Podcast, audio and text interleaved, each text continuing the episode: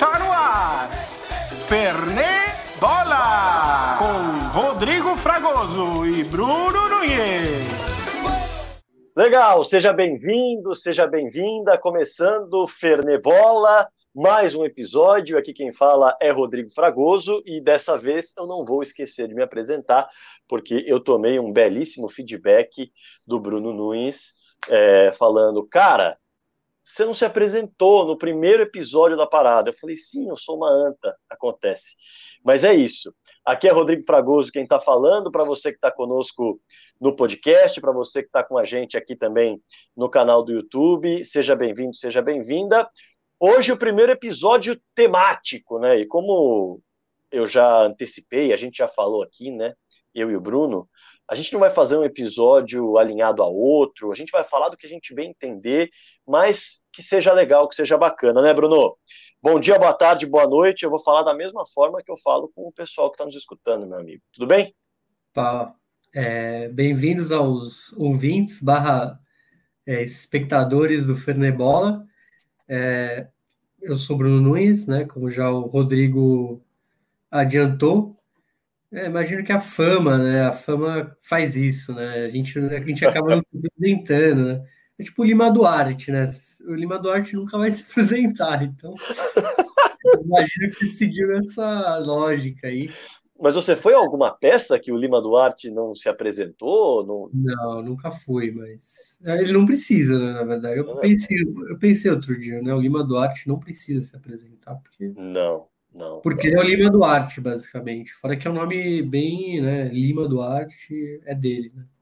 É dele. Ainda bem que é dele. Se não fosse, imagina. Enfim, vamos, vamos tocar. Vamos andar.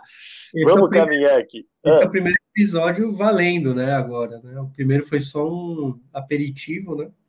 É, é verdade. Vai... Agora é valendo os três pontos. Então, vamos tocar aí segue o jogo. E é legal, porque é, nesse episódio o pessoal que está nos escutando vai conhecer um grande amigo nosso, o Leonardo Russo. Não sei se a gente fala o apelido dele aqui, enfim. Mas, enfim, a gente, a gente pensa. É, ele vai estrear o quadro que a gente prometeu, La Barra al 45. É claro, eu com meu sotaque maravilhoso, Acho que você pode falar melhor o quadro, Bruno, porque La Barra al 45 não, não tá tão legal, né? É, La Barra al 45 mesmo. É, é bem... Não tenho o que falar, né? A fluidez, a fluidez que você traz é outra história. Bom, para quem nos acompanha uh, no YouTube, já viu que eu estou vestindo a camisa do Panathinaikos, e tem a ver com o episódio de hoje, e o Bruno está vestindo uma camisa preta que tem a ver com o clima de hoje, porque está muito frio, nada a ver com o episódio. Uh, mas pelo menos agora quem está nos escutando já sabe que eu estou com uma camisa do Panathinaikos aqui. E hoje o episódio é, ele, ele vai falar um pouquinho sobre o Sérgio Marcarian, por que, que nós vamos falar sobre o Sérgio Marcarinha? Bom, os técnicos estrangeiros eles estão na moda para muita gente, né? Pelo menos é assim que a galera fala. Ah, é, para resolver problema no futebol brasileiro, a gente vai contratar técnico estrangeiro. Tá bom. E aí o Jorge Jesus arrebentou no ano passado com o Flamengo, é, e muita gente falou: bom, a moda não é só técnico estrangeiro, é técnico português. Aí, no fim das contas, o, o Flamengo estava com Jorge Jesus, o Santos foi atrás do Gesualdo Ferreira, o Havaí contratou o Augusto Inácio. Ah, lá atrás, é bom lembrar, o Cruzeiro contratou o Paulo Bento. Era o Paulo Bento, né, Bruno, que o Cruzeiro contratou? Ele, é, ele não deu muito certo, mas ele era realmente o Paulo Bento não deu muito certo, contratou o Paulo Bento. Enfim, os portugueses uh, descobriram o Brasil, ou os brasileiros descobriram os portugueses, os técnicos portugueses, no caso. Mas o que deu certo mesmo. Até o Salgueiro, Salgueiro lá de Pernambuco, foi campeão pernambucano com um técnico português, que agora eu não, não me recordo o nome, mas não é apenas os grandes centros, né? Agora é. Apesar que ele rendeu, né? E ele estava muito tempo no Brasil, mas. O Daniel Neri. Daniel Neri. Daniel é Neri. Mister do Sertão. Mister do Sertão, bom demais. Enfim, e aí, nesses papos que eu e o Bruno às vezes temos sobre futebol, as muitas vezes que temos, eu estava fazendo uma leitura sobre alguns técnicos e topei com o Sérgio Marcarian e falei, caramba, eu não conheço esse cara. É, você conhece, Bruno? Mandei uma mensagem para ele, ele falou, claro que conheço, e evidentemente que conhece, porque o Bruno conhece muito mais de futebol do que eu. E isso aqui não é, ai, tá puxando o saco. Não, não preciso puxar o saco de ninguém, é a verdade. E, e aí, no fim das contas, eu comecei a ler e falei, como que um cara que é uruguaio, né, é, é um técnico dos mais importantes na história do Paraguai, para muitos paraguaios, é um dos técnicos mais relevantes, é um técnico que fez história também no Peru, e além de tudo, é um técnico que também abriu as portas por si só da Europa para ele. E o Brasil não sabe. Assim, eu estou generalizando, mas muita gente não conhece o Sérgio Marcarian. E tem uma história muito legal. Aliás, não uma, mas várias histórias. Até porque Marcarian não é sobrenome de uruguaio. E, e ele é uruguaio. Enfim, uh, justamente por isso, a gente vai falar um pouquinho desse cara que já fez história na Champions League com o time grego, e aí eu já dei a letra. A camisa do Panathinaikos que eu visto é a camisa do time com a qual ele fez história na Champions League por parte dessa equipe. Copa UEFA. Copa UEFA. Oh, perdão, Copa UEFA. Olha eu me traindo aqui. Na, na Copa UEFA. E, e a partir daí, a gente vai falar sobre isso. Um cara que já chegou uh, em final de Libertadores com uma equipe do Peru. Um cara que bagunçou o cenário paraguaio, que chegou à seleção paraguaia uh, no pré-olímpico. Enfim, muitas histórias legais que a gente vai trazer desse uruguaio que não tem nome de uruguaio porque a família não é de origem uruguaia. Certo, Bruno? Sérgio Marcarian tem uma origem muito diferente. É, bom, vamos começar aqui das origens né, do Sérgio Marcarian, né, as curiosidades.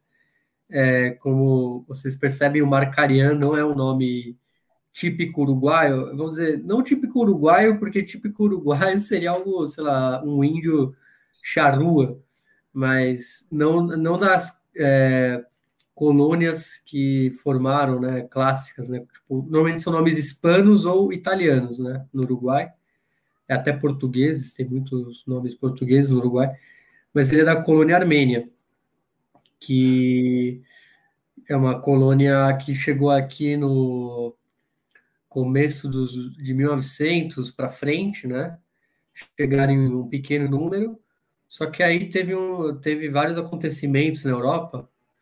É, acho que o principal deles foi, a, além da Primeira Guerra Mundial, foi o genocídio armênio, né? Que foi perpetrado pelo então Império Otomano, que hoje em dia é a Turquia. Isso foi entre 1915 e 1923. Então, os armênios vieram em, em peso aqui para a América, né? Não só para o Uruguai, né? A colônia armênia é muito grande aqui no Brasil, na Argentina, e no Uruguai. E o Uruguai tem essa particularidade, por ser um país pequeno, ela acaba sendo muito relevante, né? São cerca de 20 mil descendentes aí, num país com um pouco mais de 3 milhões e meio, acaba sendo uma coletividade muito. É, que faz muita diferença, é, é, muito importante. E tanto que Montevideo tem muita coisa é, relacionada aos armênios, né? Tem grandes estátuas, é, praças com nome de armênios, e também o, tem muitas igrejas apostólicas armênias, né, que são é o tipo de cristianismo que se desenvolveu ali na, na Armênia. É, acho que é uma das primeiras nações a se reconhecer cristã tipo, na humanidade. Então, tem muito disso né, na, na colônia armênia.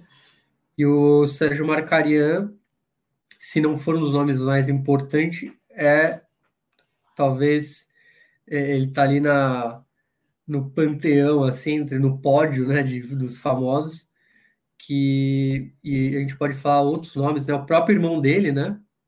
Que é o, o, Robert, o Roberto Marcarian, que ele é ele foi reitor de uma das principais universidades lá do Uruguai, que é a Universidade da República. E além disso, no futebol tem muitos uruguaios armênios, né? que um dos mais famosos é o Mauro Gefgosian, é um nome bem difícil de falar. Ele fez carreira aqui no Chile, na, no Peru, no Alianza Lima, no Everton de Vinha do Mar, jogou na Argentina, no News Old Boys, Temperley. e foi ele chegou a, ele chegou a ser convocado para a seleção armênia recentemente, né? Ele, acaba, ele recebeu os passes do Henrique Mkhitaryan, né? Que é o, o grande armênio, assim, talvez da história, que estava no Arsenal, foi do Borussia Dortmund e etc. Além dele, tem vários outros nomes, né? Um que eu vou citar aqui é o Diego Rossi, que está lá no Los Angeles Football Club da Major League Soccer, que ele, ele é Diego Rossi Mara, que é o que dá o, dá a, o direito ele a jogar pela Armênia. Apesar de que parece muito que futuramente a gente veja ali na, na, na Celeste Olímpica mesmo, porque ele está se destacando muito ali nos Estados Unidos. E um outro nome acho que importante que a gente pode falar é o do Manuel Kioseyan, que, que é um técnico, já foi do técnico do Penharol, e ele, a gente vai contar até a história do Marcariano, Peru, e ele já foi um sucessor do Marcariano universitário lá de Lima. Então, acho que a gente pode citar esses poucos nomes, apesar de ser uma lista bem maior aqui, mas acho que a gente pode ficar com esses nomes que a gente já tem uma noção de como os uruguaios armênios no futebol têm um, um peso, não só uruguaios armênios, né? Mas eu acho que provavelmente a gente vai esbarrar em algum assunto aqui que a gente tem que falar sobre uruguaios é, argentinos armênios, ou até brasileiros armênios, né? Com o Marcelo Ligian, que foi do lado do Cruzeiro, do Corinthians. É, e bom, e sobre essa sobre essas origens, a gente pode até falar que ele, ele chama tanta atenção na Armênia que se você for pesquisar ele no Google, a, o órgão, a agência de notícias da Armênia dá, dava todas as notícias sobre tipo novos times dele, etc. Que ele até tem, ele foi até é, convidado em 2002 a assumir a Armênia, numa época que o futebol armênio tipo, já, já não é uma grande potência, mas hoje em dia tem alguns craques.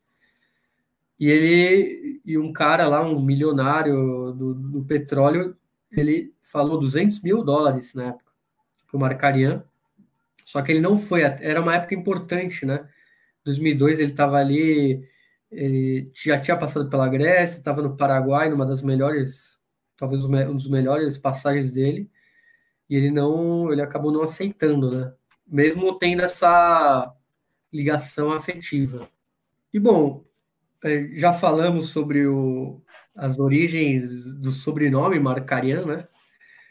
E agora acho que o próximo passo é gente falar do, de como ele se formou, né, como técnico, porque ele não tem uma ele não tem uma origem comum, né, de muitos técnicos aqui, apesar de ser algo cada vez mais comum no futebol.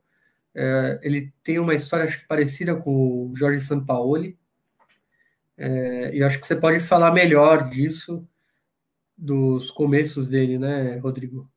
É, ele, o Marcarian, ele tem um muitos muitos técnicos, eles saem de jogadores, né? Muitos técnicos saem de atletas que às vezes nem foram tão vencedores como jogadores, mas acabam ganhando cancha, entendendo um pouco mais de futebol nesse sentido. E o Marcarian não é exatamente esse caso. Para se ter uma ideia, o Marcarian hoje tem 75 anos de idade. Ele foi de fato decidir ser técnico de futebol na Copa de 74, quando ele viu não só o Uruguai, mas também Brasil e Argentina sucumbirem para a Holanda. No total, para se ter uma ideia, 8 a 0. No total. A Holanda fez oito gols em Brasil, Argentina e Uruguai na Copa de 74. Isso machucou demais o Marcarian, que é um apaixonado por futebol, ainda que não trabalhasse necessariamente com futebol naquela época. E um jogador frustrado, né, Bruno? Porque ele não chegou a se tornar um jogador. Ele tentou, mas não conseguiu, né, Bruno? É, ele passou ali no, na base né, do Lanús, da Argentina, é, voltando um pouco ali nos inícios dele, ele, ele é uruguaio, mas o, logo cedo ele foi para a Argentina, né, morar na Argentina. E o, jogou no Lanús de lateral, mas não seguiu né, a carreira. Foi ser engenheiro, gerente de produção de uma indústria química, tipo, nada a ver com futebol, assim, era uma carreira já meio ele, ele, até, ele até falou, eu vi lugares que ele fala que ele estava ganhando é, é, algo real, vamos dizer assim, não era um sonho, né? Porque largar isso e virar técnico é, loucura, né? Você pensar um cara que é gerente de produção vai virar técnico assim. E então, ele ficou, é, ele ficou realmente indignado com o que aconteceu em 74 e tomou a decisão de se tornar técnico de futebol tardiamente, começando no Uruguai. E o grande detalhe dessa história do Marcarian é que, embora ele esteja aposentado hoje do cargo de técnico, ele não é mais treinador de futebol, hoje ele é um diretor de futebol do Danúbio. Nesse momento, afastado, sem receber salário, ele optou por não receber salário por conta da Covid, que prejudicou demais o todo tá prejudicou demais, na verdade, não só o Danúbio, mas todos os clubes de futebol pelo mundo. E ele optou por ter 75 anos, por não poder trabalhar no clube nesse momento, não há uma vacina e tudo mais. Ele optou por se resguardar, continuar em contato, continuar ajudando o clube, mas sem receber salário. Só que essa história de amor é, que na verdade pouco tem a ver com amor, mas é uma história de frustração, porque ele se frustra como torcedor, e aí sim ele, ele resolve se tornar técnico de futebol, ela não tem o final feliz que o Marcarian queria. Porque o Marcarian, naquele momento, ele deseja se tornar técnico de futebol para dirigir a seleção uruguaia. O desejo dele, em 74, quando ele decide ser treinador de futebol, é assumir a seleção uruguaia e fazer com que ela mostre todo o potencial que tem nas suas mãos. Porque o próprio uh, Sérgio Marcarian enxerga no futebol uruguaio, como muitos dizem, um milagre no futebol, por ser um país, como o Bruno disse, tão pequeno, enxerga muita potência, porque, de acordo com ele, há no Uruguai um trabalho de base muito forte, o chamado futebol infantil. Então ele enxerga que é possível o Uruguai brigar com todo mundo, porque o trabalho é muito bom, a matéria-prima é muito boa, mas no fim das contas ele sempre bateu na trave, em duas oportunidades, melhor dizendo, ele se aproximou de dirigir a seleção, mas não conseguiu. Ele tem essa frustração? Talvez não, porque no início o sonho era esse, mas quando ele percebeu que para alcançar o sonho ele precisaria se aproximar de pessoas que não eram bacanas, não eram legais, ele teria de fazer lobby, ele teria de puxar saco para falar a, a, a língua popular e, e mais fácil de compreender. Ele optou por não fazer isso. Ele optou por buscar alcançar esse cargo na base do trabalho dele. E mesmo assim, não foi possível. Então é uma história que começa com uma frustração, que é a seleção uruguaia em 74, e termina com uma frustração, que é a frustração de ter feito história no Peru, ter feito história no Paraguai ter feito história na Grécia e não ter feito história com a seleção uruguaia. Mas é um começo, como eu disse, muito, muito, muito bonito, porque ele pega um time de pequeno orçamento, um time pequeno no Uruguai, que já é um país pequeno, e consegue fazer um belo estrago na segunda divisão, né, Bruno? Sim, o primeiro trabalho dele é no Beija Vista, que é um time ali de Montevideo, eles são conhecidos até como Los Papales, porque eles têm a camiseta metade branca, metade amarela. Parece a bandeira do Vaticano. E foi o primeiro trabalho dele, foi o primeiro lugar que aceitou ele, né? Ele teve um trabalho prévio ali nas bases do clube.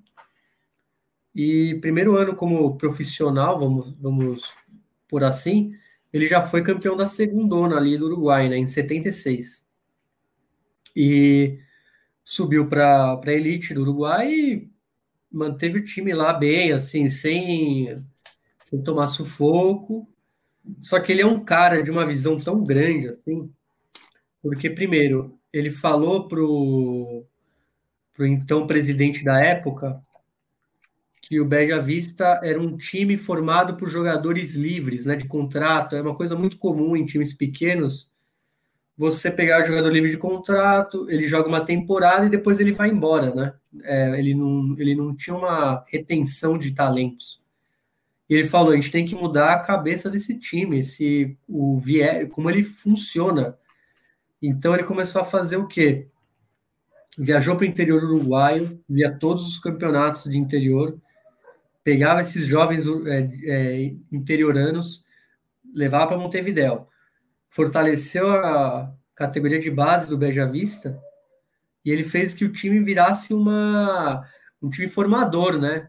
que ele tivesse pertenência, que depois ele depois a gente vai explicar na Grécia ele ele volta a usar esse e ele falou que ele e ele explica, né, que eu, eu fiz isso há 40 anos atrás, né, lá nos anos 70 no Beja Vista. E continuei repetindo em todos os clubes que eu passei. E, e aí você vê que ele tinha uma visão tão grande que assim, o Beja Vista foi bem, começou a formar jogadores e ele falou: o Beja Vista só vai mudar, é, vai melhorar quando eu sair, porque precisa ter mudança de ar. E ele pediu para sair. E ele não estava errado, porque o Beja Vista foi campeão uruguaio em 1900 e, eu, 1990. Em 81, eles foram pela primeira vez na, na Libertadores. Então, você vê, ele saiu, o time em tese melhorou. Não é que melhorou, ele, ele deixou uma base pronta, talvez precisasse de um novo ar mesmo, mas ele montou ali uma estrutura que o time conseguiu é, evoluir a partir dele. Talvez seja algo meio similar, acho que até o que o Bielsa faz. Muitos times dele não ganham, só que aí em, de, anos depois a, a, a máquina inteira está funcionando, está toda azeitada e os, e os resultados começam a vir, né? E, De fato. E aí tem a, a grande curiosidade, né? Nesse, nessa experiência ali no Beja Vista, que foi até 79, ele dirigiu um certo zagueiro aí que talvez como jogador o pessoal não conheça muito, né? Mas como técnico eh, não tem nem o que falar, né? Que foi o Maestro Tavares, né? Oscar Washington Tavares foi o zagueiro central daquele Beija Vista. E logo depois da, da ele foi o último time dele, né? Ali o, o Los Papales e ele de lá ele virou técnico, né? Foi a primeira experiência como técnico, foi nas juvenis ali do clube de Montevideo, que joga no José Nassassi. E é legal pontuar isso, Bruno, porque ele não tem uma boa relação com Oscar Tabares hoje, né? Isso é o mais curioso. Ele não Sim. tem uma boa relação, ele prefere não falar. É, é, é até visível que, que ele tem um problema muito forte com o trabalho do Tabares e até com a seleção uruguaia, talvez pela frustração de nunca ter dirigido. Mas. Ele é bem crítico, né, com o trabalho do Tabares. Muito, muito Você crítico. O Google dele, é, basicamente, metade da página ele falando: oh, o Uruguai podia ter jogado melhor. Então, Exatamente. Ele tem essa, né, esse. Putz, podia ter sido eu, né? Talvez tenha um pouco disso. Ah, eu acho que tem, eu acho que tem. Ele até chega a dizer, ele tem um problema muito grande com a imprensa também. O Marcarian, um técnico, bem ao estilo Felipão. Ele, mas o Felipão não se arrepende de ter tido problemas com a imprensa durante a carreira, é, de não ter se relacionado bem e tal. Ele já entende que é, ele deveria ter se relacionado melhor com a imprensa, ele deveria ter tido um pouco mais de paciência, mas ele se sentia muitas vezes enojado com o que ele via, principalmente na imprensa uruguaia. Ele bate muito na imprensa uruguaia, ele, ele até tem um pouco de, de receio em não generalizar. Isso é que é o mais engraçado. Geralmente as pessoas têm receio em generalizar, ele não. Ele fala, não, tem ali os bons profissionais, mas quando ele resolve falar, ele fala, a imprensa é oficialesca, a imprensa puxa saco, e quem não puxa saco é, de quem comanda o futebol uruguaio na imprensa, perde o seu emprego. Ele fala isso muito claramente em algumas entrevistas, mas se arrepende de não ter trabalhado mais as relações públicas da sua carreira. E dentro de tudo isso, Bruno, o, o Marcarian ele pega no pé do trabalho do Tabares, prefere não comentar, muito por conta do que a gente falou, dessa relação, uh, e até chega a dizer que algumas pessoas o comparam ao Luiz Cubija. Isso é bem interessante também. O Luiz Cubija, para quem não sabe, também é um treinador uruguaio que fez história, é, conquistou títulos no Paraguai, algo que o próprio Marcarinha fez, e por isso alguns os chamam de Cubija, mas o Cubija, o próprio Marcarinha prefere dizer, entende um pouco mais do riscado, digamos assim, porque foi jogador. Já o. Aliás, um baita de um jogador.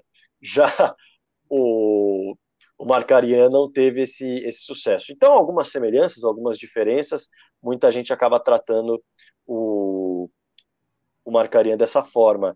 E, Bruno, justamente por tratarem o Marcarinha dessa forma, a gente tem que falar dos títulos e do que ele fez fora do Uruguai, principalmente, né?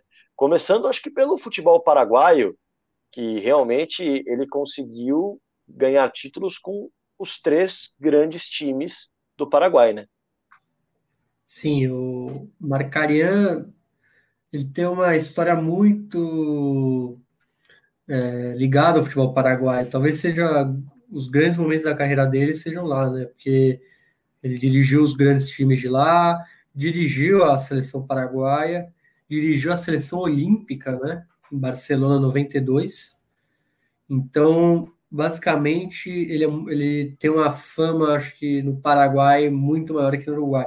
Assim como em qualquer outro país que a gente for falar, eu acho. Né? O Marcarian, ele é meio que no Uruguai, ele não.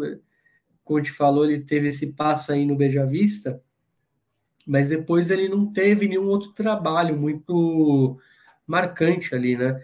Ele dirigiu diversas vezes o River Plate, né, de Montevideo, e o, é, ele até chegou a ser técnico do Nacional, mas por muito pouco tempo. Então, assim, ele não, realmente ele não mostrou o, o trabalho dele no Uruguai, principalmente no, no, que tange o futebol grande uruguaio, né, que é basicamente o, o super clássico.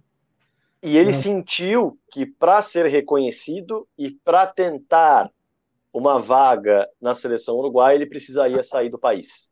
Já naquele momento ele percebeu isso. Algo que, por exemplo, o Daniel Garneiro, hoje argentino, faz no Paraguai. Ele sentiu que precisava fazer um grande trabalho e na Argentina não teria tempo para isso. Não teria reconhecimento para de fato ter uma paciência e a partir daí desenvolver um longo trabalho. E aí o Daniel Garneiro agora tem um tetracampeonato pelo Olímpia, curiosamente no Paraguai, mais um técnico começa a mostrar seu trabalho, não sendo exatamente um técnico paraguaio. Enfim, pode seguir, Bruno. Falando no Garneiro, né, como você falou aí, é, o primeiro passo do Marcarian foi justamente onde o Garneiro hoje é treinador e consagrado campeão, né? Como foi esse passo aí do Marcarian pelo franqueado, rei de copas? Ele chega no Olímpia em 83. E aí, logo em 83, logo na chegada dele, ele conquista um título. Isso é muito legal de destacar. Logo em 83, ele já consegue ser campeão da primeira divisão. Algo que ele queria no Uruguai, mas não andava. Ele não tinha oportunidade, chegou a treinar, como você disse, algumas equipes, mas de forma muito rápida. Ele sai do Danúbio, vai para o Olímpia, em 83 ele é campeão uh, paraguaio. E aí o detalhe legal, em 84 ele passa pelo Libertar, e aí em 85 ele volta para o Olímpia para ser campeão pelo Olímpia novamente. Então a passagem dele pelo Libertar é uma passagem que em 84 especificamente, para deixar claro, não envolve título. Mas ele já também chega a outro clube grande dentro do Paraguai. Depois retorna ao Olímpia em 85 para conquistar um e é título é da primeira divisão. É engraçado porque a gente vai ver muito disso ainda. A gente está ainda no capítulo paraguaio do Marcarian, mas ele é um profissional de passagens rápidas às vezes, né? Ele não, ele nunca, ele não sossega, né, em um time. Ele não, não, não sossega. Não à toa ele ele tem o talento suficiente para não sossegar e ainda assim conseguir conquistar títulos, porque em 85 ele conquista esse segundo título pelo Olímpia, e lá em 1990 ele vai conquistar o título da primeira divisão pelo Cerro Portenho. Então ele chega no seu terceiro clube. Ele chegou em 83 no Paraguai. E virou em 90 ele vira casaca, vira casaca. Então ele chega em 83 no Olímpia, em 84 passa pelo Libertar, em 85 volta ao Olímpia, em 90 volta ao Paraguai para dirigir o Cerro Portenho. Aliás, é quando ele conquista o título do Cerro Portenho é, na primeira divisão e conquista o torneio República, que era, uma, era um torneio que, se não me falha a memória, foram só sete edições, foram pouquíssimas edições. E em 91 ele conquista esse torneio, justamente um torneio que existia entre clubes da capital e do interior. Esse torneio aconteceu entre 76 e 95, foram só sete disputas. E o objetivo era a competição dar chance aos clubes do interior buscarem uma vaga nas competições internacionais. E ele acaba conquistando esse título. Olha só algumas curiosidades. É, ele. Só que o futebol no Paraguai, assim como no Uruguai, ele, tá muito, ele é muito centralizado até hoje, né? Só você vê. E só agora a gente vê times do interior aparecendo, tanto no Uruguai quanto no Paraguai. Então, por isso que é uma iniciativa que, para alguém que está aqui no Brasil, possa parecer meio estranha, mas para os padrões paraguaios, uruguaios, faz bastante sentido, porque o futebol era muito centralizado nas capitais, né? Sim, sem dúvida. E aí algumas curiosidades, né? Para se ter uma ideia, uh, ele ganhou os títulos de 83 e 85. E nesses elencos, olha só, o Adriano Samaniego esteve presente. Quem é o Adriano Samaniego? Ele tem uma história maravilhosa que eu tive o prazer de contar no meu TCC, porque ele se envolve numa briga de bar que o tira da decisão contra o Colo-Colo em 91. Aí já não era mais com, no caso, sob o comando do, do Marcariano Olímpia. Mas ele poderia disputar uma final em 91 pelo Olímpia, final de Libertadores. E ele se envolve numa briga de bar. Aliás, ele já se envolvia em algumas confusões. Ele era um jogador complicado nesse sentido. Bad boy. Bad boy. E aí, depois de, de uma partida sonolenta na primeira partida, na partida de ida, ele tem discussão com algumas pessoas e que chegam a dizer que o Olímpia entregaria, que o Olímpia não estava afim de jogar e tudo mais. E aí, no fim das contas, é, há, uma, há um disparo de tiro no pé dele que o tira da decisão de 91.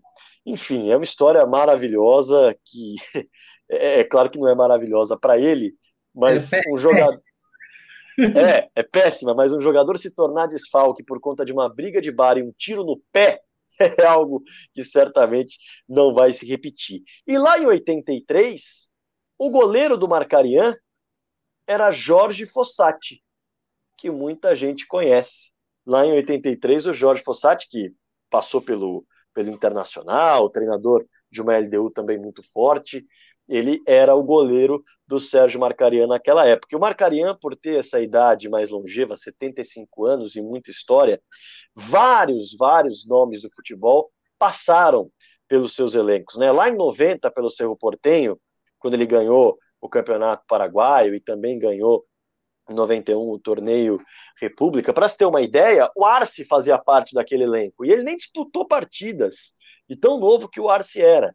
Então, era um, era um menino da base, era um garoto e ele fazia parte desse elenco. Arce, para quem não sabe, jogador histórico do Paraguai, hoje é técnico. Me foge agora de qual dos grandes ele é técnico, mas acho que é do Libertar. Acho que ele é técnico do Libertar. Mas enfim. Não, não, não sei responder. É, mas enfim, ele é técnico por lá e tem uma história incrível no Grêmio, no Palmeiras, aqui no Brasil. E também um dos maiores jogadores do América de Cali passou pelas mãos do Marcarian, o Juan Manuel Bataglia. E ele foi um meio-campista que se naturalizou colombiano e conquistou os primeiros cinco títulos americanos da história, além de três vices da Copa Libertadores da América. E ele volta ao Cerro para encerrar a sua carreira. O torcedor também vai lembrar do Rivarola, outro jogador que estava no elenco, nos elencos que o, que o Marcarian montou é, no Cerro Portenho. Rivarola, que depois do Cerro partiu para o Tajeres e na sequência ficou seis temporadas aqui no Brasil. E é muito curioso o encerramento da passagem do Rivarola no Brasil, porque o Rivarola ele chega ao Brasil, disputa quatro temporadas no Grêmio, uma no Palmeiras, depois ele encerra sua passagem no Brasil, no América do Rio de Janeiro. Então, é uma passagem muito, muito curiosa. Disputou a Copa de 98, para quem não se lembra. Disputou a Copa de 98. E tem o Struway. O Struway, jogador que passou pelo Curitiba, pelo Coxa Branca, é, em 98 e 99. Também estava nesse elenco. Ele fez um golaço de trivela no Rogério Ceni, para quem não se lembra, para virar um jogo que ficou marcado, 2 a 1 no Couto Pereira. Mais de 50 mil pessoas no Couto Pereira viram esse gol do Struey. O Struey fez parte de um outro elenco importante dele, né? Do Sporting Cristal de 96. Campeão Bem lembrado. É, jogou só aquele ano, não chegou a jogar a Libertadores de 97, né? Que a gente ainda vai falar. Mas o Struey também esteve nesse elenco do Dom Marca, como parte da imprensa chama ele. Dom Marca. Então dá para perceber o, o, peso do, do Marcarian no futebol paraguaio. Além de conquistar títulos, como eu disse, eu falei apenas dos títulos com Olímpia e com Cerro Porteño, nós estamos falando aí de três títulos da primeira divisão, um título do torneio República. Ele também passa pelo Libertar mais para frente. Então, na década de 80, ele faz um estrago com Olímpia, passa pelo Libertar, passa pelo Sol de América, onde ele não conquista títulos, e aí, na década de 90, comecinho, ele faz um estrago com o Cerro Porteio, e na década, na primeira década de 2000, ele faz um estrago com o Libertar.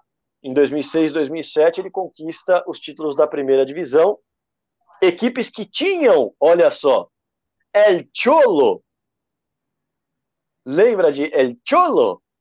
Guinhaçu, sim, El Cholo Guinhaçu, com 24 e 25 anos ainda. Nos dois anos em que o Marcarian esteve com o Libertar, o Cholo estava presente nesse elenco, ainda novinho, antes de chegar ao Internacional. E, e foi justamente depois de duas temporadas com o Marcarian que o Internacional o contrata para se tornar uma das marcas daquele time é, de guerreiros do Inter. Enfim, Uh, jogadores importantes também, o Christian Riveiros, que depois passou por Cruz Azul, Sunderland, o Kaiser Spor na Turquia até desembarcar em 2013, o torcedor do Grêmio lembra bem dele aqui no Brasil, e o Bobadilla, goleiro também, Bobadilha, como queiram, né, é, é, que chegou a ser contratado pelo Corinthians em 2010, passou pelo Boca Juniors, Independiente Medellín, também fazia parte desse elenco do Libertar bicampeão é, paraguaio. E há um jogador que ainda está em atividade e que o Marcarian também colocou para jogar nesse Libertar e que está fazendo estrago no Paraguai nesse momento, nesse momento. Teve uma passagem pelo Brasil. Agora ele está fazendo estrago. Como é? Exatamente nesse momento ele está fazendo estrago. Néstor Camacho, jogador que hoje é peça importante no Olímpia uh, do Paraguai é, peça importante do Daniel Garneiro, e foi lançado lá no Libertar uh, com o Marcariano naquela época, lá no meio dos anos 2000, a torcida do Havaí vai se lembrar dele, teve uma passagem absolutamente discreta pelo Havaí. Então, ele tem jogadores importantes que, que passaram pela sua mão e tem marcas fundamentais, porque realmente é um técnico no futebol paraguaio, e eu estou falando a nível de clubes, porque a gente pode passar ainda pela parte importante de seleções, ele é um técnico que conquista dois títulos nacionais pelo Olímpia, dois títulos nacionais pelo Cerro Portenho e dois títulos nacionais pelo Libertar.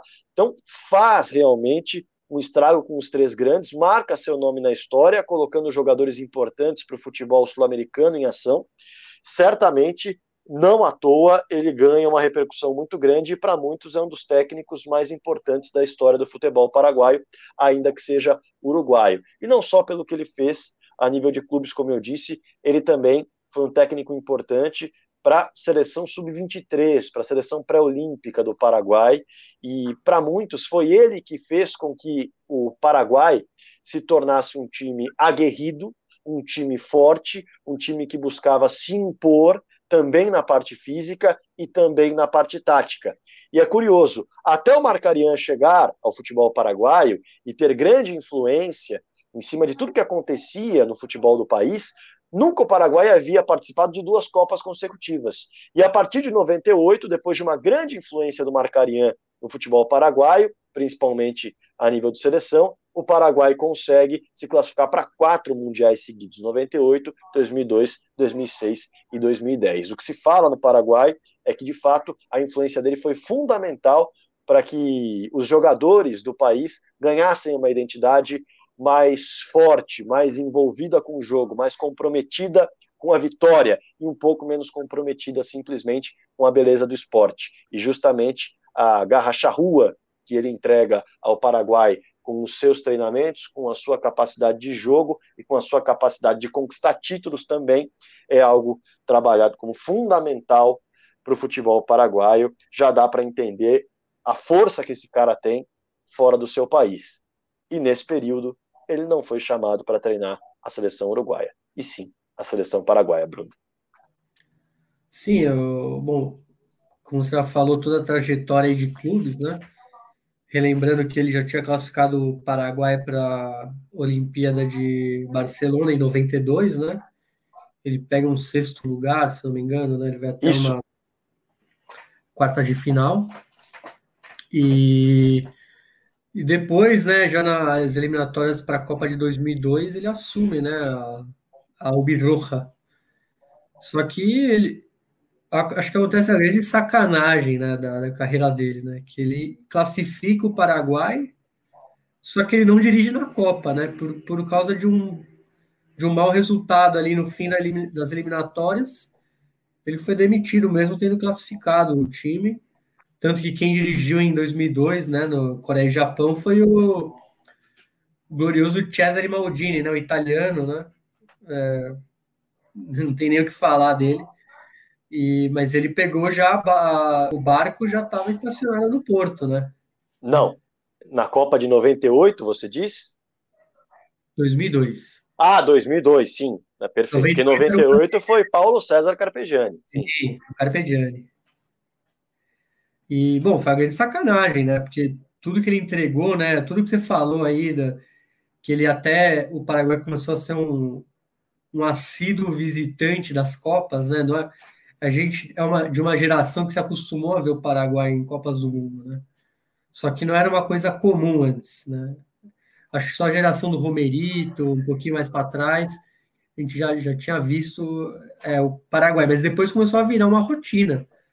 E, e, é o que eu falei ali no começo, né? É um cara que ele implanta um sistema tão amplo que às vezes não é ele quem, quem decide, né? Ele, o sistema ficou tão amplo que ele a, toda a maquinária está girando bonitinho em volta e dá certo, porque ele, ele implantou, né? Ele, ele foi o cara que deixou tudo ali para o pessoal usar depois.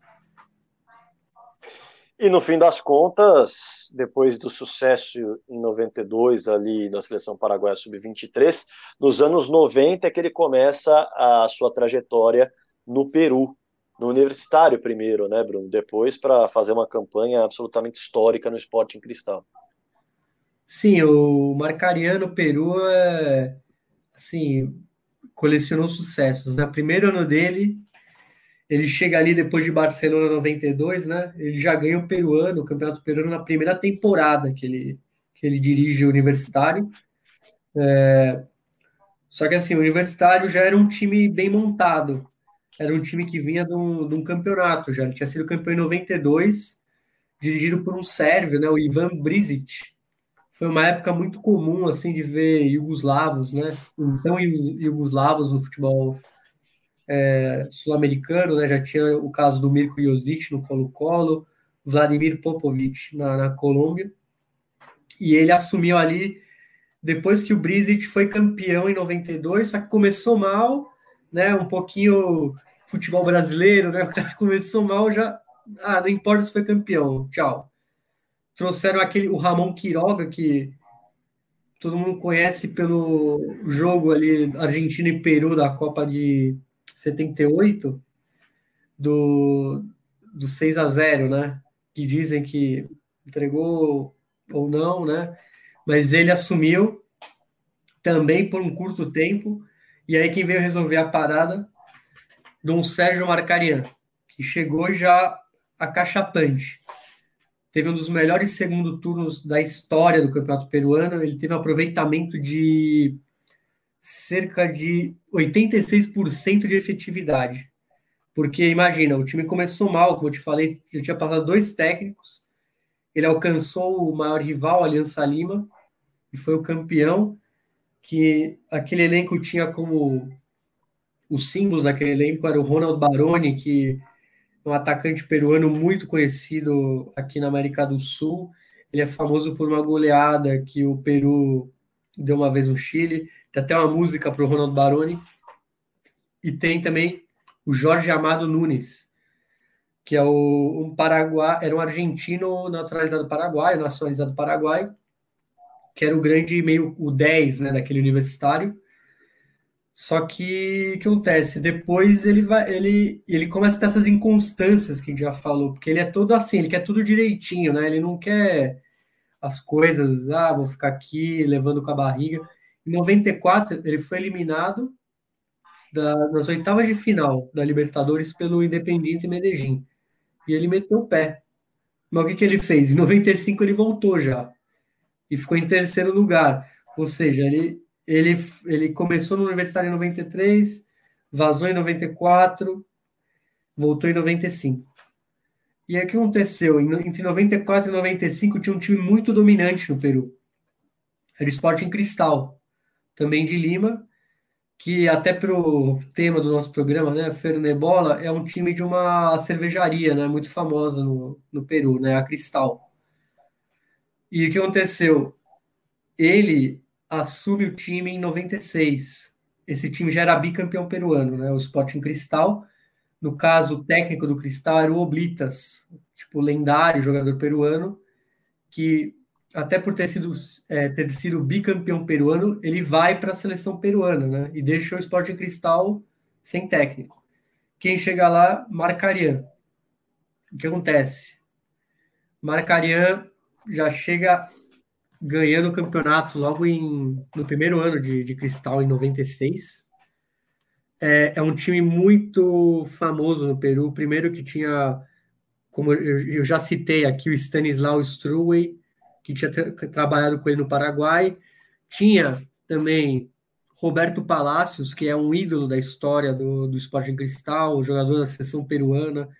É, ele acaba até sendo depois um desafeto do São Paulo, quando o São Paulo treina o esporte em cristal aqui no, na década de 2000, lá para os anos 2000. E, além disso, é, depois, na Libertadores de 97, ele acaba virando um ídolo no Peru, para todas as torcidas, porque ele consegue algo que nunca ninguém tinha conseguido. Ele levou um time peruano é, para a final da Libertadores após muitos anos. Né? O último time peruano a ser finalista de uma Libertadores tinha sido Universitário de Lima em 72. Então ele repetiu esse feito é, com um time que, além esses dois que eu falei, o Struway e o Palacios, já tinham ido para outros países, né? Até pelo desempenho né, nesse campeonato peruano. Mas quem que estava lá? Acho que alguém, uma pessoa que todo mundo conhece aqui, quem estuda mais de futebol, é mais um pouco mais velho, vai, vai lembrar de Norberto Solano, que foi o melhor jogador da Libertadores de 97, mesmo com o vice-campeonato para o Cruzeiro, né? E o Norberto Solano vai para o Boca Juniors depois, e depois ele. Depois do Boca Juniors, ele, ele vai para a Premier League e joga no Newcastle United. E é um dos grandes jogadores do, desses últimos anos do Newcastle. É o Sir Nobby, né? Como eles se conhecem lá em, lá em Newcastle. E além disso, é, eu fiz uma lista aqui. Ele tinha um jogador ganês, né? O Prince Amoaco. Foi o primeiro jogador africano a jogar uma final de Libertadores tinha se destacado nas Olimpíadas ali em, é, um ano antes, em Atlanta, 96. E, e detalhe, ele derrubou times grandes né, nessa, nessa campanha. É, ele derruba o Vélez nas oitavas, com gol nos últimos minutos, lá em Buenos Aires. E vamos lembrar, o Vélez de Chilaver, que na época era, se não era o melhor, era um dos cinco melhores goleiros do mundo. Também, nas quartas, pega o Bolívar. Quem era o goleiro do Bolívar? Thomas Nicono, maior goleiro da história do futebol, do futebol africano. Que ele. Tomás é o nome do filho do Buffon, para quem não sabe, e ele deu esse nome por conta do, desse goleiro do Bolívar, né? Que ele tinha se mostrado nas Copas da Itália, né? Em 90, 94. E é o grande ídolo da carreira do Buffon, o cara que ele mais se espelhou, o Buffon. E, bom, o Sporting Cristal passa por esse Bolívar. O Sporting Cristal perde na altitude por 2 a 1 e vence e... no Peru por 3 a 0 Sim, é. É que eu deixei bem é, é, simplificado, né? Mas foi um, foi um jogo bem difícil, na verdade, né? Ele perde na, na, na altitude e depois ele dá o, dá o troco em Lima, e na semifinal ele pega o Racing Clube de Avejaneda, que na época tinha é, El Mago Capria, o Galvão, que depois veio, jogou no Santos, jogou no Atlético Mineiro, Paysandu, é, e elimina né, o Racing, é, perde 3 a 2 né, no cilindro de Avejaneda, e depois ele toma um baile, um chocolate em Lima, 4 a 1 Se adelanta mais a barreira. Aí vai!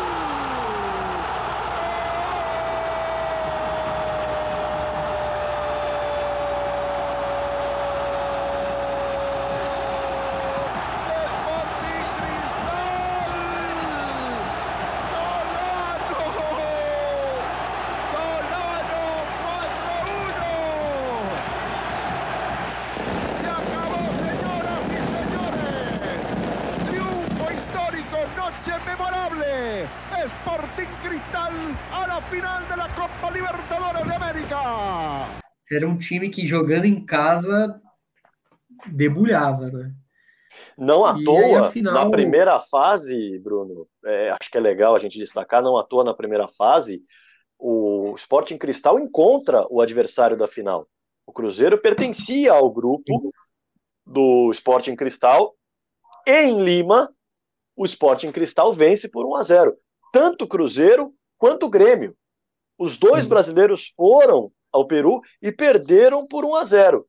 Mas aí, jogando fora de casa, o Grêmio venceu por 2 a 0 e o Cruzeiro venceu por 2 a 1. Em resumo, o Sporting Cristal chega à final para tirar a prova dos 30. E aí ele não passa na prova porque ele tropeça justamente dentro de casa. É, e só para contextualizar, naquela época, a Libertadores tinha menos grupos, menos participantes. Então o Sporting Cristal passa em terceiro no grupo. Né? O Cruzeiro e o Grêmio passam no, naquela, no primeiro e segundo, né? fazer a dobradinha brasileira, e ele passa em terceiro, né? ele não passa entre os dois primeiros. Então isso surpreende mais ainda, porque era um time que chegou lá como terceiro colocado né? no né? mata-mata. Quem cai e... fora é o Aliança Lima o Aliança Lima. Nessa época também os grupos eram regionalizados, né? Então era o grupo Brasil e Peru, no caso. E como você falou, ele, ele tropeça né, em, Lima, né? São. Na verdade, ele empata em Lima, né? 0 é... a 0 0 a 0 e no Mineirão o Elivelton faz o gol do título. Ou seja, perdeu, mas vendeu caro, né? Foi 1 a 0 global.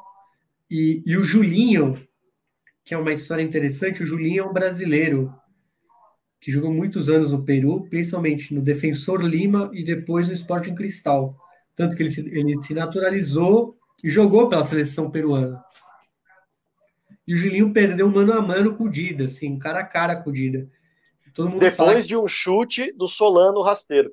Sim. Solano chuta rasteiro, a bola desvia é uma falta.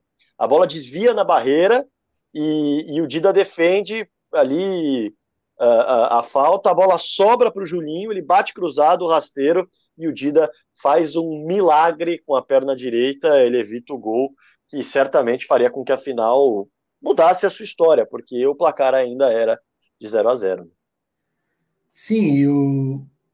e aí, só para contextualizar, o Peru ficou novamente no quase, né, na Libertadores, só foi ser campeão continental tal com o Cienciano, né, na Sul-Americana de 2003, e depois ganhou a Recopa Sul-Americana em 2004. Que é estranho, né? O Cienciano nunca foi campeão peruano. O único time peruano campeão continental nunca ganhou nacionalmente a, o torneio. E os grandes de Lima nunca conseguiram a, os títulos. Temos um outro exemplo recente, né? Agora no Equador a mesma, a mesma questão, né? Independente Del Vale não consegue ser campeão equatoriano, mas consegue a conquista da Copa Sul-Americana, né? É um outro exemplo de uma equipe que, que vai buscar, assim como o Cienciano, a sua taça mais importante fora do país e dentro do país não consegue buscar essa taça. E bom, e aí depois dessa Libertadores, o que acontece?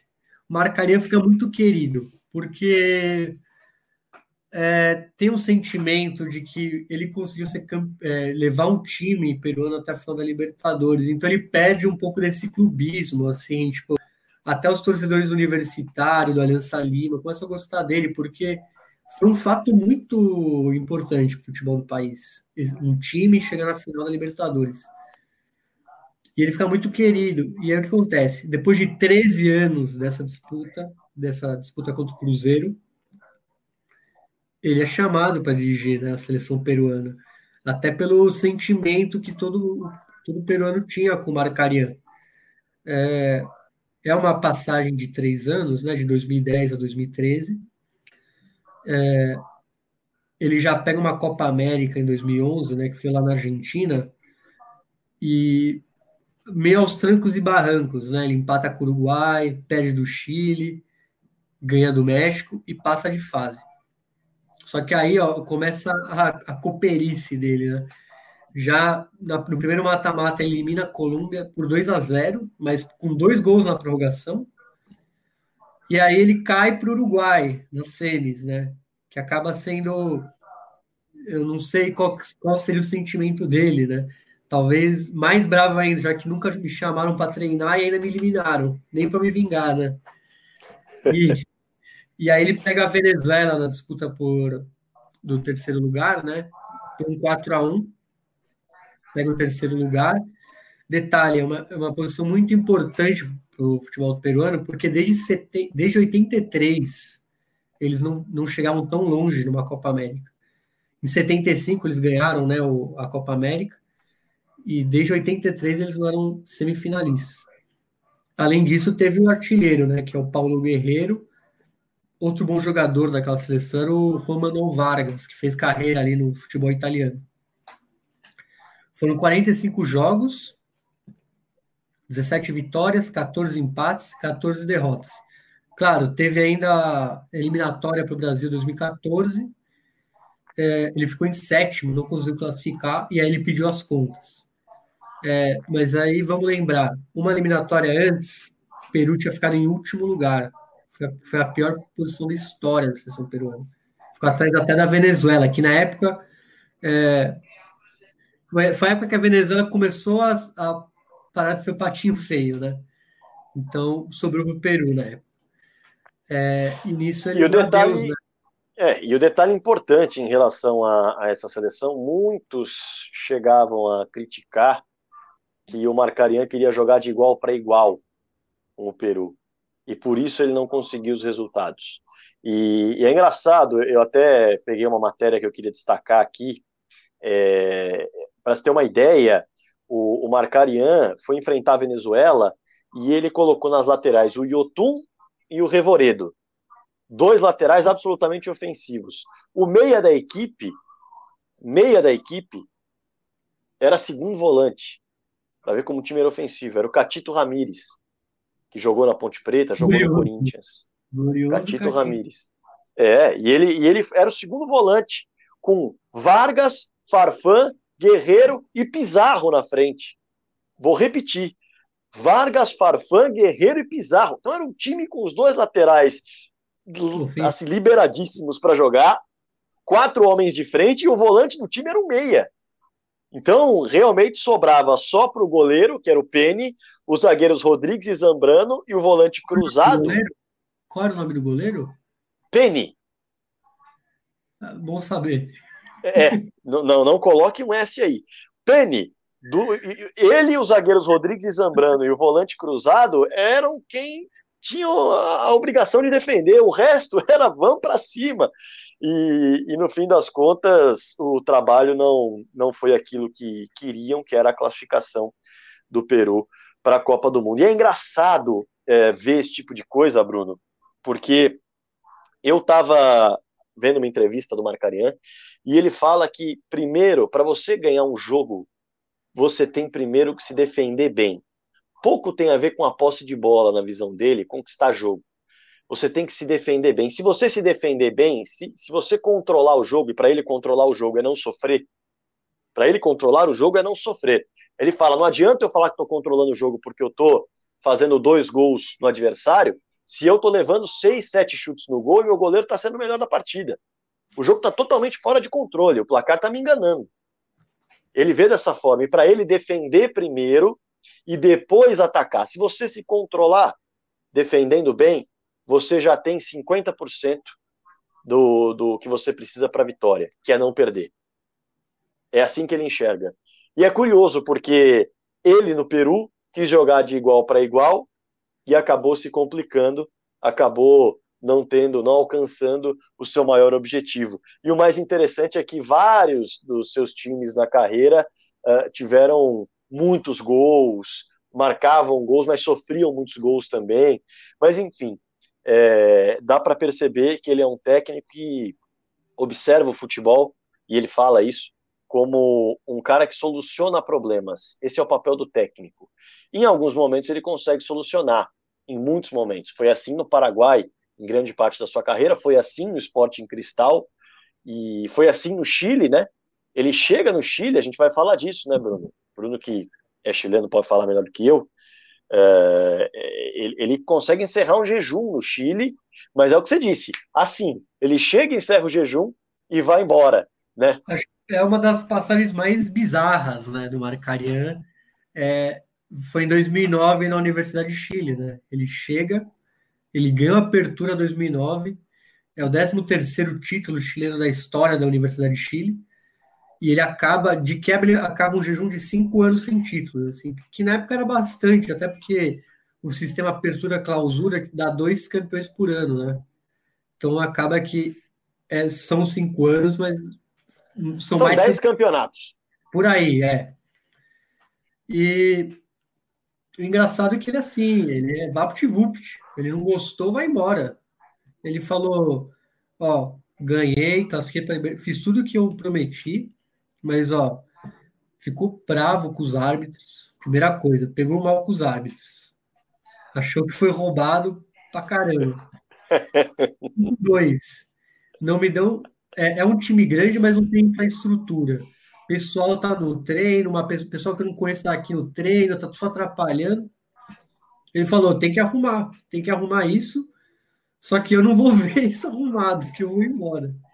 Meteu o pé. É um time.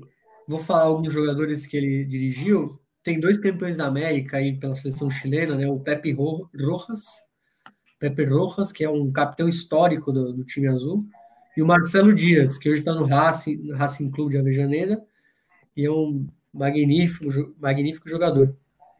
Além disso, tinha Oswaldo Gonzalez, Marco Estrada, Felipe Seymour, né, que é, jogou no Vasco, Walter Montijo, Cruzeiro e Santos, seleção argentina, né, naqueles, super, naqueles desafios entre jogadores locais, né, no Super Clássico da, das Américas. O Palote Oliveira, que é um uruguaio cabeceador, aquele cara alto, trombador, jogou no Náutico, né? E um cara que muito santista vai lembrar, Nelson Pipino Cuevas, que era o chegou a jogar no River, jogou no Santos, jogou no Laú, como eu falei, e muitos deles depois vieram a ser campeões da Sul-Americana 2011, né? Aquele time fantástico do São Paulo mas que tem uma, um gênesis um pouco nesse, nesse time do Marcarian. E, como eu falei, foi uma experiência assim, foi um semestre, assim, ele não, não chegou a completar o ano. Foi assim, campeão e me voe. E tchau, abraço. Isso foi. Ele foi 100% no Chile, ganhou o campeonato foi embora. Não queria mais é, saber. É absolutamente gênio. Ele ganhou apertura ou clausura? Me fugiu aqui a apertura contra a União Espanhola. No caso, né, é, era um campeonato que tinha mata-mata, né? Então ele ganhou, teve uma, duas finais, né? E aí também, só para não deixar registrado aqui, já que a gente já falou de Peru, Paraguai, Uruguai Chile, é, falta só o México aqui na América. Ele teve uma, ele também teve uma passagem bem fugaz pelo México. E, mas não, não tão, mesmo assim foi, foi boa pra caramba, porque entre 2007 e 2008 ele assumiu o Cruz Azul. Ele foi finalista da Liga Mexicana, que há nove anos o time não chegava, né? É, foi finalista da Liguija, Liga e Copa Pan-Americana. E foi campeão dessa Copa Pan-Americana 2007 contra o Boca. Essa Copa, assim, ela tem um nome bonito, mas é uma, é uma Copa amistosa, né? Não é, não é nada oficial mas não deixa de ser um grande título, assim, até por ser reunir times da América do Norte contra a América do Sul. Então, não deixa de ser um título de se nomear, né? Mas o, regi o grande registro é que ele chegou a uma final com o Cruz Azul que há muito tempo não chegava. E é um time muito tradicional do México. Sem dúvida. E no Chile, ele conquista o título sobre a União Espanhola, sendo que na primeira parte do campeonato, que é de pontos corridos, a União Espanhola acaba com 38 pontos, ele acaba com 31. A União Espanhola Sim. acaba melhor até é, do que o do que o Marcarian, com três vitórias a mais, para se ter uma ideia. É, mas no fim das contas, o Marcarian consegue conquistar o resultado. Melhor ataque, melhor defesa. O União Espanhola é, era melhor, era mais time, e mais uma vez, né? Mais uma vez, a cooperice do Marcarian fez a coisa acontecer. Um detalhe, hein? Naquele campeonato, Jorge Sampaoli foi o técnico do O'Higgins. Já estava ali. A primeira uh, página ali, né? Do futebol é, chileno. Já estava na primeira página do futebol chileno, o O'Higgins, que foi o oitavo colocado dessa, desse torneio Apertura de 2009. Bom, falamos sobre toda a parte da América do Sul e eu acho que isso mostra o peso que esse treinador tem aqui, o peso que esse treinador tem na América do Sul. Nós falamos de títulos expressivos por todos os grandes do Paraguai, falamos de campanhas fundamentais, falamos de um vice-campeonato de Libertadores por uma equipe do Peru, falamos de um México, que aí não é América do Sul, mas a gente puxa o vizinho para cá um pouquinho para deixar no nosso cercado, falamos de um trabalho no México, falamos de um trabalho no Chile fundamental com título também. É, então, de fato, é um treinador que marca onde passa. É um treinador vencedor. Ma, é, é, um, é um Marcarian de fato, Marcarian onde passa. Que maravilha, hein? E, Vai, então. e, e, não seria de, nós passamos, é claro, de forma não cronológica pela passagem dele aqui na América do Sul, mas é muito legal a gente pontuar que ele resolve sair até do continente para ter seu trabalho reconhecido para dirigir a seleção uruguaia. E vai para a Europa, onde ele também faz história e não necessariamente só por equipes grandes.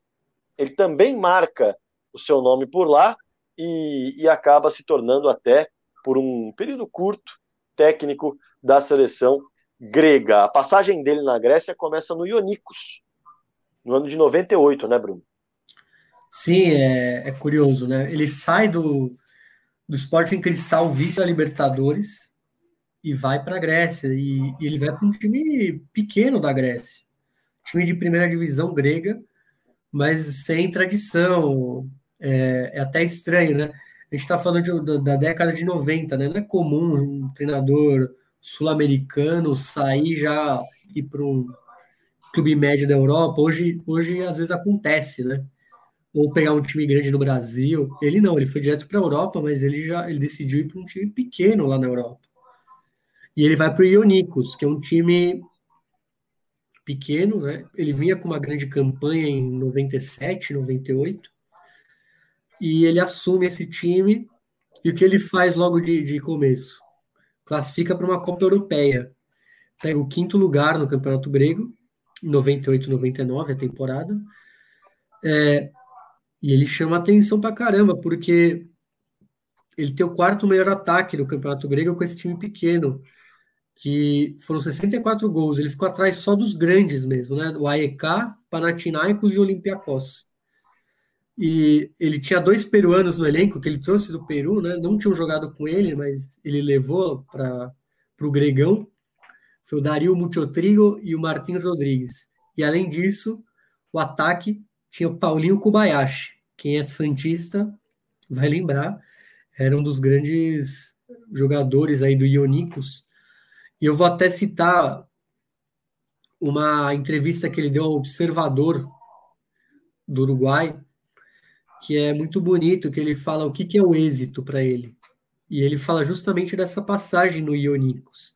Porque você pensa, é um time pequeno da Grécia, tipo, o que, que trouxe isso para ele? Ele não ganhou nada, classificou para uma Copa UEFA, no caso, mas aí, aí ele fala o que, que é o êxito, né? e ele fala assim, ó, um clube pequeno, historicamente de segunda e terceira divisão, de Niqueia, é, na área de Pireu, que quer dizer vitória, porque ali os gregos fizeram a resistência aos nazistas na Segunda Guerra Mundial.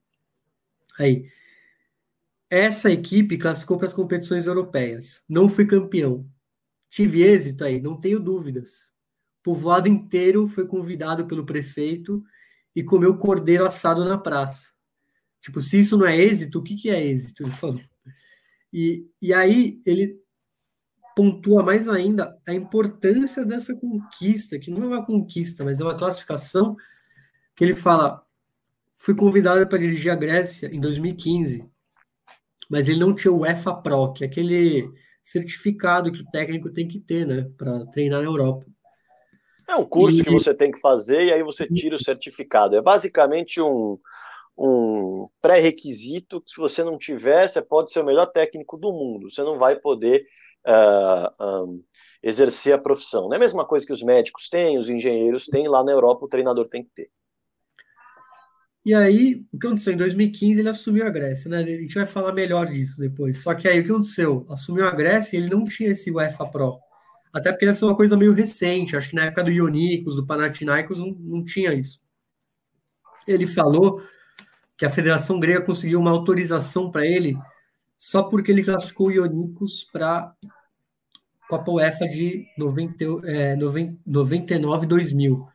Porque foi um feito tão grande classificar um time desse que a UEFA falou assim: beleza, como ele já classificou uma equipe para uma competição europeia, ele pode treinar, tipo, sem a certificação por uma partida. Tipo, ele tinha que tirar de qualquer jeito o certificado, mas vamos deixar esse primeiro jogo na conta do Ionicos na Copa UEFA. Pra você ter uma ideia como foi importante, assim, foi um, era um time pequeno, ressalto ainda mais, é um time que estava na terceira divisão até a última temporada, acabou de subir para a segunda segundona grega, mas assim, um time de bairro, vamos falar assim.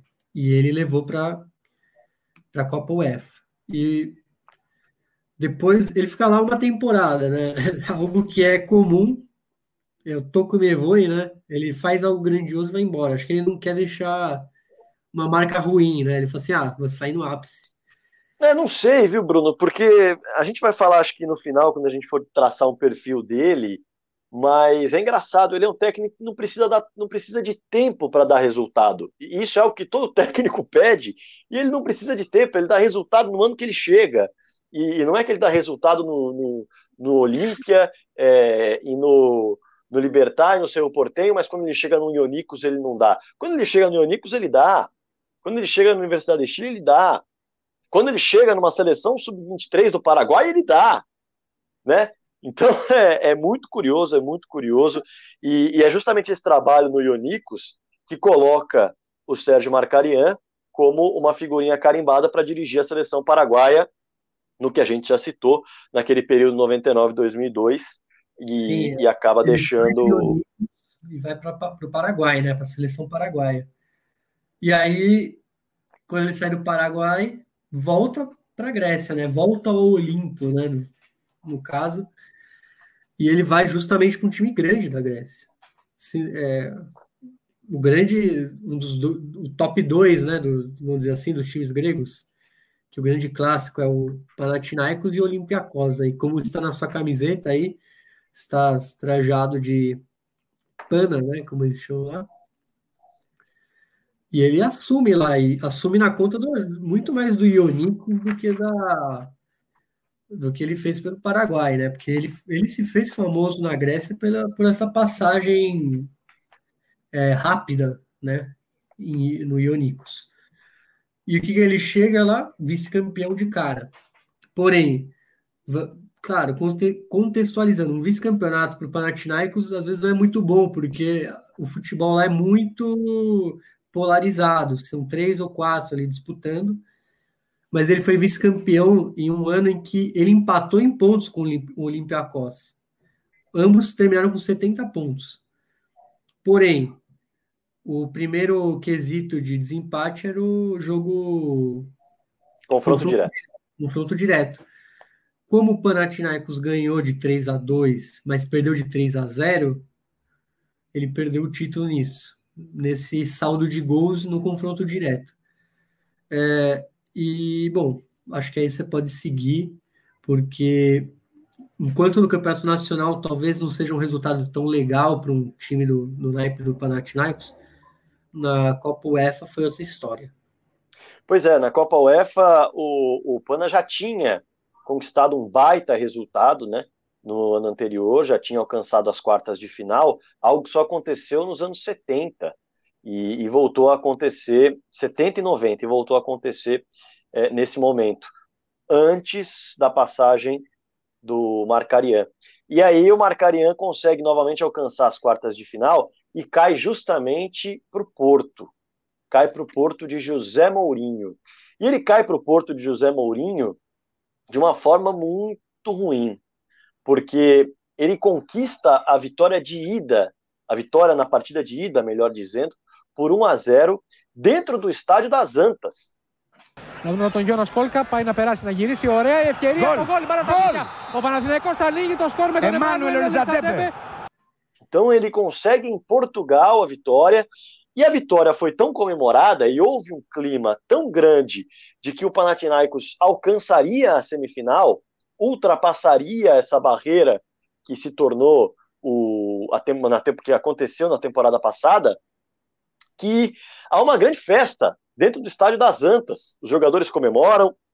E aí eu recorro a um livro que eu tenho aqui, chamado Mourinho, a Descoberta Guiada, Criar e Gerir Equipes de Sucesso, que é um livro uh, muito bacana do Luiz Lourenço, um amigo português do, do Mourinho, que lembrou essa passagem. E, e o Marcarian houve um recado do Mourinho muito complicado, que acaba sendo verdadeiro. E aqui o, o, Mourinho, o Mourinho conta: Não estejas aos saltos, que isto ainda não acabou, disse o Mourinho para o Marcarian ao cumprimentá-lo após a partida. E, e, aí, e aí ele olha para os torcedores na saída, os torcedores esportistas nas arquibancadas e faz um sinal dizendo assim: calma, e faz assim: tenha outra partida enquanto os jogadores estão comemorando do Panathinaikos, estão ali é, celebrando a vitória mesmo, junto com o Marcarian. E quando ele chega uh, no vestiário, no caso Mourinho, ele pega os jogadores dele muito, muito, muito abatidos. Jogadores muito, muito chateados. E no fim das contas, ele chega e fala: Isso não acabou. Eu disse isso para o Marcarian no gramado. Nós vamos lá dar o troco na eliminatória e se alguém aqui não acredita que é possível ganhar lá e passar às semifinais, diga já, porque fica aqui e eu vou para a Grécia com outro jogador. E no fim das contas, o Marcarian tem de engolir uma vitória de 2 a 0 uh, do Porto de José Mourinho na Grécia, classificando a equipe para a semifinal da Taça UEFA eh, e depois o Porto seria campeão da Taça UEFA. Portanto, o Marcarian é, ele consegue vencer dentro do estádio das Antas o time campeão da, da Copa UEFA de 2003.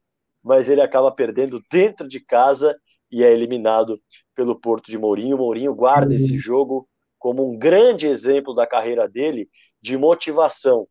Um grande exemplo de. Esse diga. Porto, esse Porto foi campeão da Champions um ano depois, né? No ano seguinte, o, o, Porto de José Mourinho é campeão da Champions quando ele se torna o Special, Special One. Special One, que é o apelido que deram ao Mourinho. E, e no fim das contas, Bruno, eu acho que isso mostra a força do trabalho do Marcarian, que tem uma grande frustração aí com o Pana, podendo alcançar a semifinal, mas já conseguindo um resultado histórico na, na, na Copa da UEFA de 2003 embora tenha perdido justamente para o campeão naquela temporada. Talvez não fosse o campeão, não tivesse perdido, porque ainda conseguiu conquistar a vitória dentro de Portugal, dentro do Estádio das Antas, e se tornou um capítulo muito importante, como eu disse, na história do Mourinho, porque ele usa esse tipo de, de partida, esse tipo de história, em inúmeros contextos para mostrar aos seus jogadores de que sempre é possível virar um jogo, sempre é possível se tornar a novidade, se tornar o fato inédito. E o Marcarian faz parte, então, da história do Mourinho também. É, é, não deu título, mas como a gente já falou aqui, né? Ele é um cara que acaba criando um ambiente para o país onde ele está muito frutífero, né? O que acontece um ano depois do Panathinaikos ganhar? É, ah, Bruno, antes uma coisa é, que eu acho que é legal só destacar para fechar o Panathinaikos. Quarta melhor campanha da história, ao lado de outras três, de, de, de quartas de final.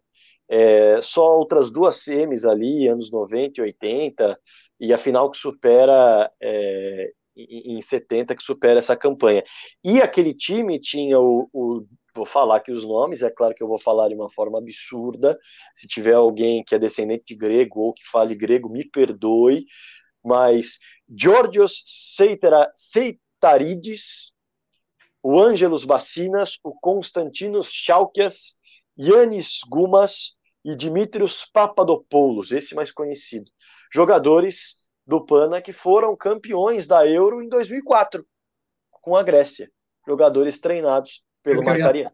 É o que eu ia falar, que ele acabou treinando grande parte do, da Grécia campeã da Eurocopa em 2004, né? Além deles, o Nicopolides também, né? Que muitos acham que parece o George Clooney, goleiro grisalho, né? tem o Seitarides, que eu já falou, Bazinas, Caragunes, o Caragunes, ele está na Internazionale quando a Grécia é campeã europeia, porém, ele estava no time do Marcarian, que foi, foi longe na Copa UEFA. O próprio Fisas também, que depois foi para o Benfica, é, um jogador meio histórico ali em Portugal.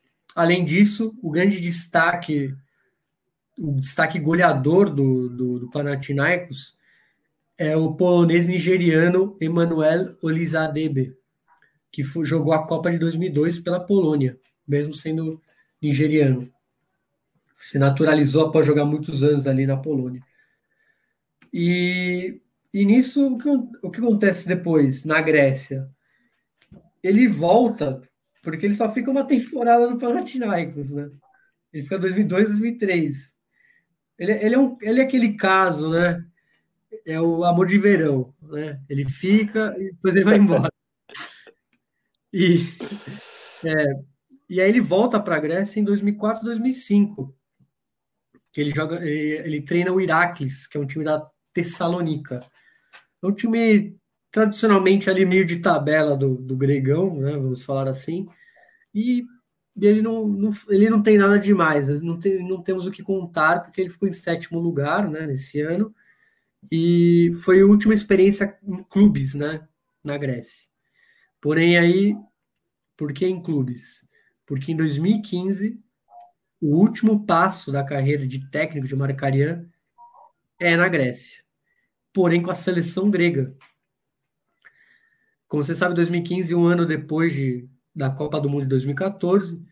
A Grécia foi para a Copa de 2014, ela foi comandada pelo Fernando Santos, né, o português, que depois foi campeão da Eurocopa com Portugal. É, o que acontece? A Grécia, depois que o Fernando Santos sai da, de lá, ele assume a, a, Portugal, fica sem ninguém no banco e eles apresentam Cláudio Ranieri, o italiano, e ele. Só que ele não dura nem um ano lá.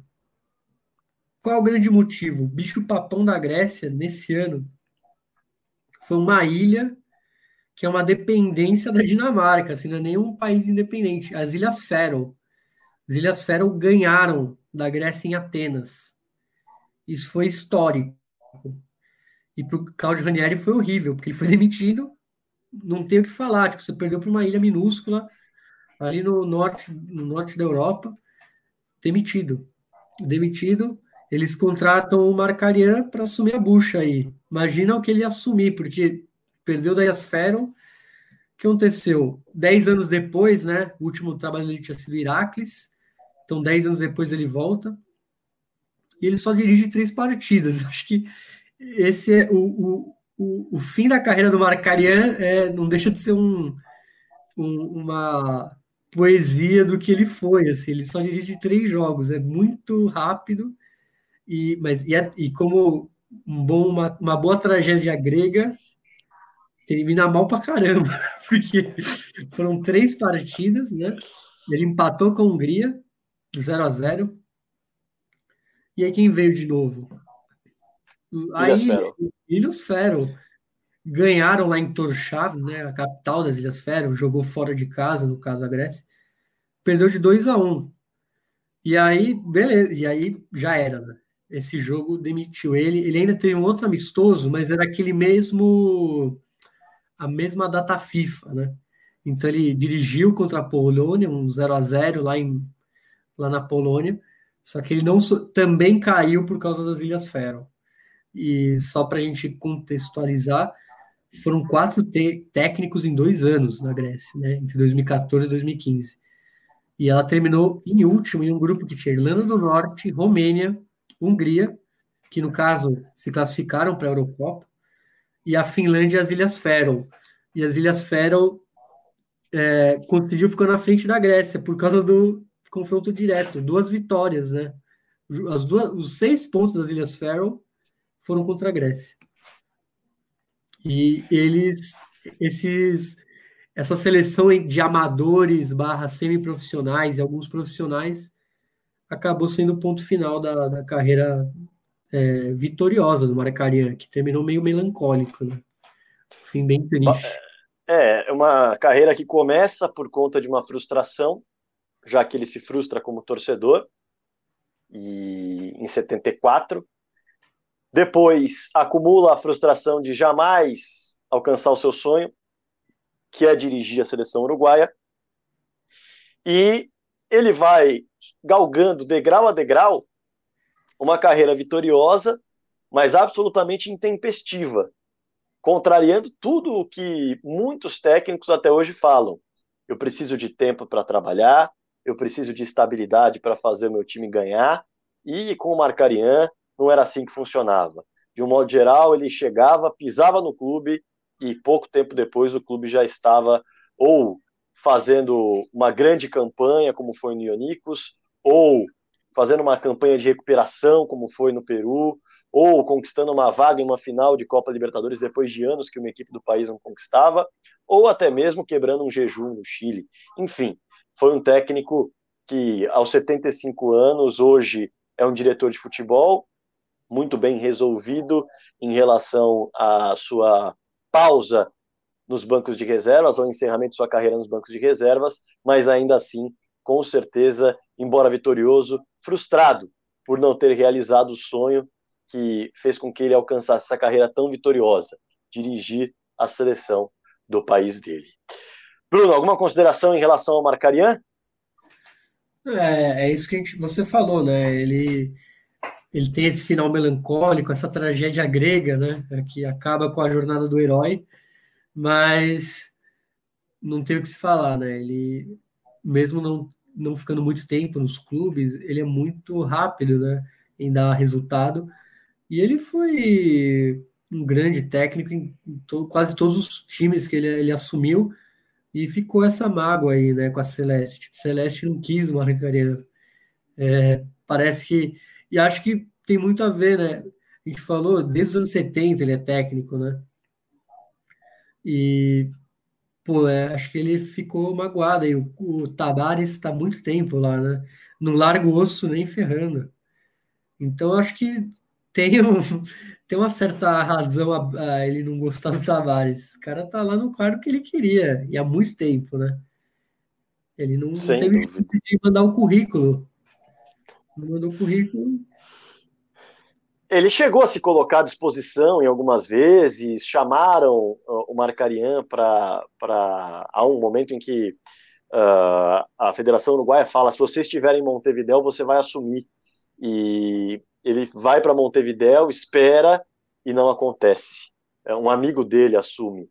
Me foge agora o, o treinador que assume, mas um amigo dele, treinador, assume a seleção uruguaia. Enfim, não deu, não deu, mas certamente é, deu para ter uma carreira muito vitoriosa. Isso deu. que não deu para realizar o sonho. Hum? Muitos frutos, né? E muitos títulos saíram dele, né? Acho que a gente, se a gente, se a gente só vê o que ele derivou aí, né? É, próprio a Universidade de Chile, que depois ganhou a Sul-Americana, a Grécia campeã europeia, mesmo não tendo sido ele, ele tem um, uma porcentagemzinha aí. Acho que ele pode reclamar isso. Pode, pode, sem dúvida nenhuma. Uma injustiça. Bom, Bruno, a galera que está no YouTube viu que você deu umas goladas uh, durante o nosso programa. A galera que está no podcast não viu, mas eu conto. E eu também dei umas goladas aqui neste recipiente. Uh, parece um cantil para quem está nos assistindo, para quem está nos ouvindo. Parece um cantil, uma garrafinha linda, que foi o Leonardo Russo, que vem com tudo agora para explicar o que foi esse presente que ele nos deu na sua estreia com La Barra al 45. Mas eu vou deixar você falar antes de soltar a vinheta, porque você fala muito melhor. Bruno Eduardo. Ah, achei que você chamou Leonardo. Não, você vai falar lá, barra al 45, porque é muito La feia a minha Barra al 45. Leonardo Russo com a gente, olha só que legal. Ele já deixou aqui. é, esse, é um, parece um cantil, para quem nos ouve no, no podcast, é uma garrafa num formatinho de cantil, assim, de vidro, transparente, com um belíssimo vidro. Eu sou daltônico, eu não sei que cor, eu acho que é um avermelhado, enfim, mas marrom, marrom. Ah, marrom avermelhado. É um marrom avermelhado e todo mundo já sabe como vai. Chegado no apetitoso ah, é, Fernet Bola! Muito bem! Agora vocês já sabem pela voz dele que ele é a voz padrão do Pernebola. Ele não só é meu amigo e amigo do Bruno há muitos anos, como também, quando vocês ouvem a vinheta, ouvem a voz deste lindo, maravilhoso Leonardo Russo, que eu amo tanto do fundo do meu coração e está com a gente. Não está com a gente à toa, nessa parte mais gastrobar da, do nosso Fernebola, como ele vai sempre trazer algum uma dica, alguma sugestão, alguma história envolvendo o nosso tema. E para estrear, nós falamos de Sérgio Marcarian, que, como você viu, Léo, tem uma carreira maravilhosa, viajou por vários países.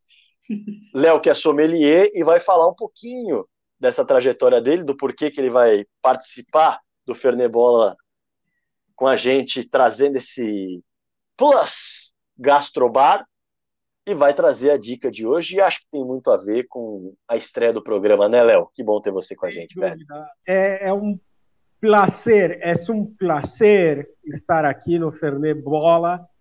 É, eu acho que, na verdade, o Sérgio Marcarian é um dos que mais viajou no mundo e é outro, uma das figuras mais importantes aí do nosso futebol latino-americano. E eu acho que, além desse, dessa figura importantíssima aí para nossa cultura latino-americana, como um todo, né? Como um todo. Uh, no final das contas, o, o Fernet, ele também viajou muito, né? E o Fernet, ele foi o, o, o a, essa primeira brincadeira que eu quis trazer aí para vocês, é, tanto para a gente poder beber junto aí, poder trocar uma ideia junto e tal, direto do QG aqui, da, da Boiú. E aí, no final das contas, o, a grande questão é a seguinte: é, Fernet é uma paixão. Fernet é uma paixão. Né? Do mesmo jeito que o futebol é uma paixão, Fernet é uma paixão e eu quis trazer, principalmente por conta desse laço que os dois têm. Mas o Fernet vem da Itália, de 1845, e, mas bem antes disso, o Fernet tem uma ideia de resgatar é, umas bebidas que vinham lá dos gregos e romanos, enfim, de uh, um vinho fortificado com ervas e especiarias, enfim, que faziam bem para o estômago e que eram usados como digestivos ou como aperitivos, enfim, e simplesmente como uma bebida para ajudar a refeição a descer e para ajudar também qualquer coisa a descer, na verdade. Eu também imagino o que, que a galera comia naquela época, porque, meu Deus do céu, santo Deus, é, vinha qualquer coisa e estragava e comia e bebia. Então, não devia ser uma coisa muito salubre. Então, era mais ou menos essa ideia. Agora, é, depois, na Idade Média, uh, aí a galera bebia qualquer coisa e aí o vinho era uma das poucas coisas que tinha de salubre, né? Coisas que dava para beber. E aí era isso que eles bebiam. E aí vinho com especiaria, com erva e etc. também era a mesma coisa. E o Fernet nada mais é, nada menos, nada mais do que vinho com vinho fortificado com especiaria e um monte de erva. Mas, mas qual, qual, qual o paladar aqui, por exemplo, do brasileiro encaixa mais? É o argentino ou é o italiano, pelo que você conhece, pelo que você sabe, ou isso é absolutamente subjetivo? São muito diferentes. O, o cara que fez aqui na Argentina, ele adaptou para o sabor, sabor do argentino. E o cara que fez o da Itália, fez o da Itália lá em 1845 e evoluiu pouco naquela época. Né? Agora, com relação ao que veio para o Brasil, o que veio para o Brasil foi o que Campari. Ah, por quê? Teve povo, povos diferentes vieram para o Brasil, povos diferentes foram para a Itália, para Argentina, desculpa. Povos diferentes da Itália foram para a Argentina, povos diferentes da Itália foram para o Brasil. E aí, povos diferentes levaram coisas diferentes e foi isso que aconteceu. Então, no final das contas, quando a gente tem um, em 1900, 1920, por aí, um resultado mais agregado disso daí, dessa, desse fluxo migratório, a gente tem Campari em um lugar e Fernet em outro lugar. Tanto que o Fernet, de tanta gente, tanta gente, ou seja, proporcionalmente, tanta gente que queria tomar Fernet e etc., ou seja, é, as pessoas que estavam lá congregadas, elas pediam tanto Fernet, eles decidiram montar uma fábrica própria, que ficou conhecida como Fratelli Branca. Fernet Branca é lá do, do Bernardini Branca, né? Ficou lá no, na Itália, né? Até que o primeiro dono morresse, enfim, aí uh, virou outro nome e assim por diante. Se você encontrar Fernet, misture Fernet com café, que vale muito a pena. Misture Fernet com cachaça, com suco de limão, suco de limão, cachaça, fernet, porque isso daí dá um, um coquetel chamado Macunaíma, que é super famoso de um bar chamado Boca de Ouro. E, é... Repete aí os ingredientes do Macunaíma. É cachaça, fernet, suco de limão e açúcar. Daí na proporção de mais ou menos uns 3, 2, 1. 3 uh, de cachaça, dois de fernet e um de suco de limão. Mais ou menos por aí. Bem legal, Léo. Boa. Algo a acrescentar?